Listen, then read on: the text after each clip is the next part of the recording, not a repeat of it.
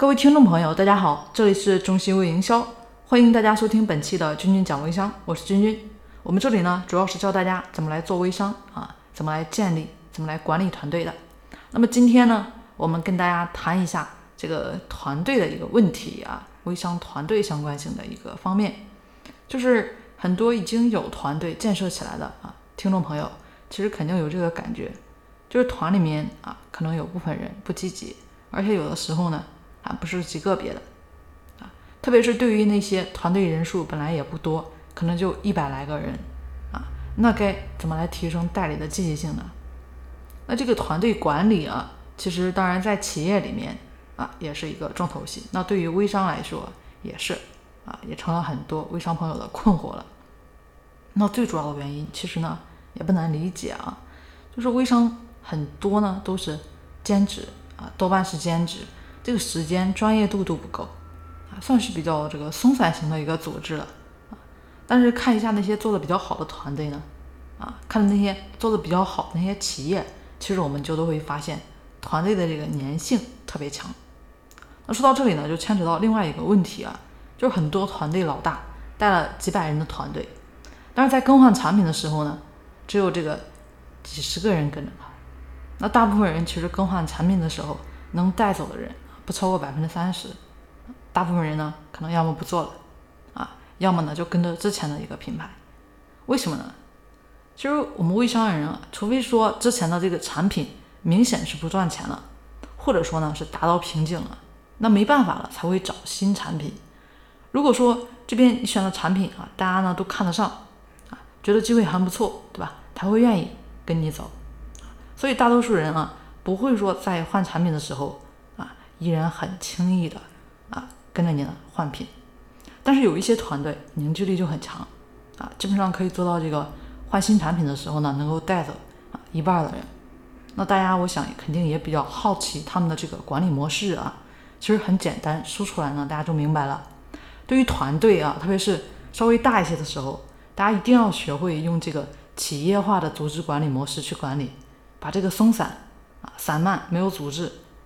这么一个团队啊，变成有组织、有纪律、有归属感的一个团队啊，大家可能感觉，哎，这不这不就是表面上听起来好像就是规律嘛，懒散就把它整理起来啊，没错。但是大家关键是做和不做，真的是效果呢，不是说仅仅概念上大家听起来这么简单啊。那一个人带两百个人，如果是全职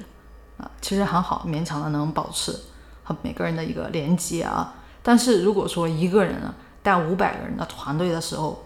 啊，其实根本做不到和每个人及时互动。大家想一下啊，有这个经历的啊，应该都知道啊。那对于微商人很多这个新手微商朋友啊，其实多半都是需要这个鼓励、需要支持的啊，甚至说需要我们在后面啊来鼓鼓劲儿的啊。那如果说大家不管不问，用不了多久啊，那要么说啊，团队里面的小伙伴会放弃。啊，要么呢，其实就是有的就流失了啊，感觉你这块不负责，就跟了其他的啊一些老大。那怎样才能让大家都开始啊这个很积极呢？啊，都开始变得积极起来，把这个积极性调动起来呢？啊，这一点呢，我自己也有一些经验啊，因为呢，我们自己这边呢也是在做这个社群啊，我们中心微营销这里面的社群呢，现在已经有了上千人了，目前活跃度呢依然很好啊。每次我们这个私密的分享平台讲课，基本上都能保持有一百多学员在线。那么我这边呢是怎么来处理这个社群活跃度的呢？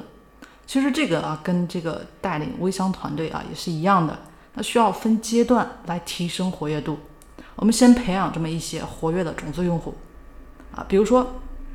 我们可以把当中啊大家看一下那百分之十的人啊这个活跃度带动起来。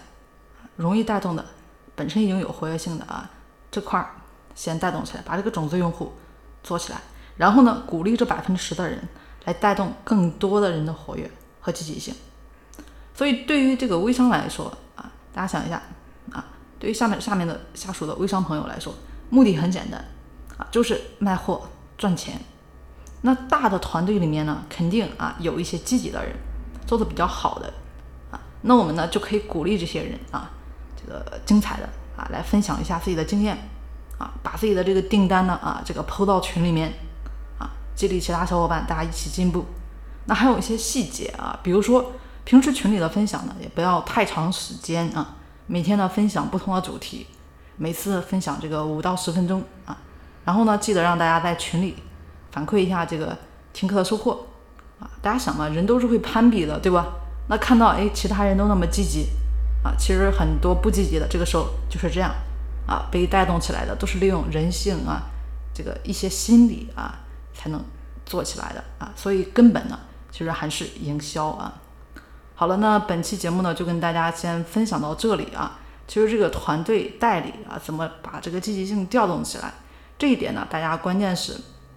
真的有这个心，其实呢也不是那么难的啊。当然，更多问题、更多细节的，也欢迎大家关注我啊。更多有需求的朋友们，也可以添加我的微信三零四九三九六七啊。好，我们本期节目呢，就跟大家先说到这里啊。能帮助到大家的话啊，最好。好，我们下期节目再见。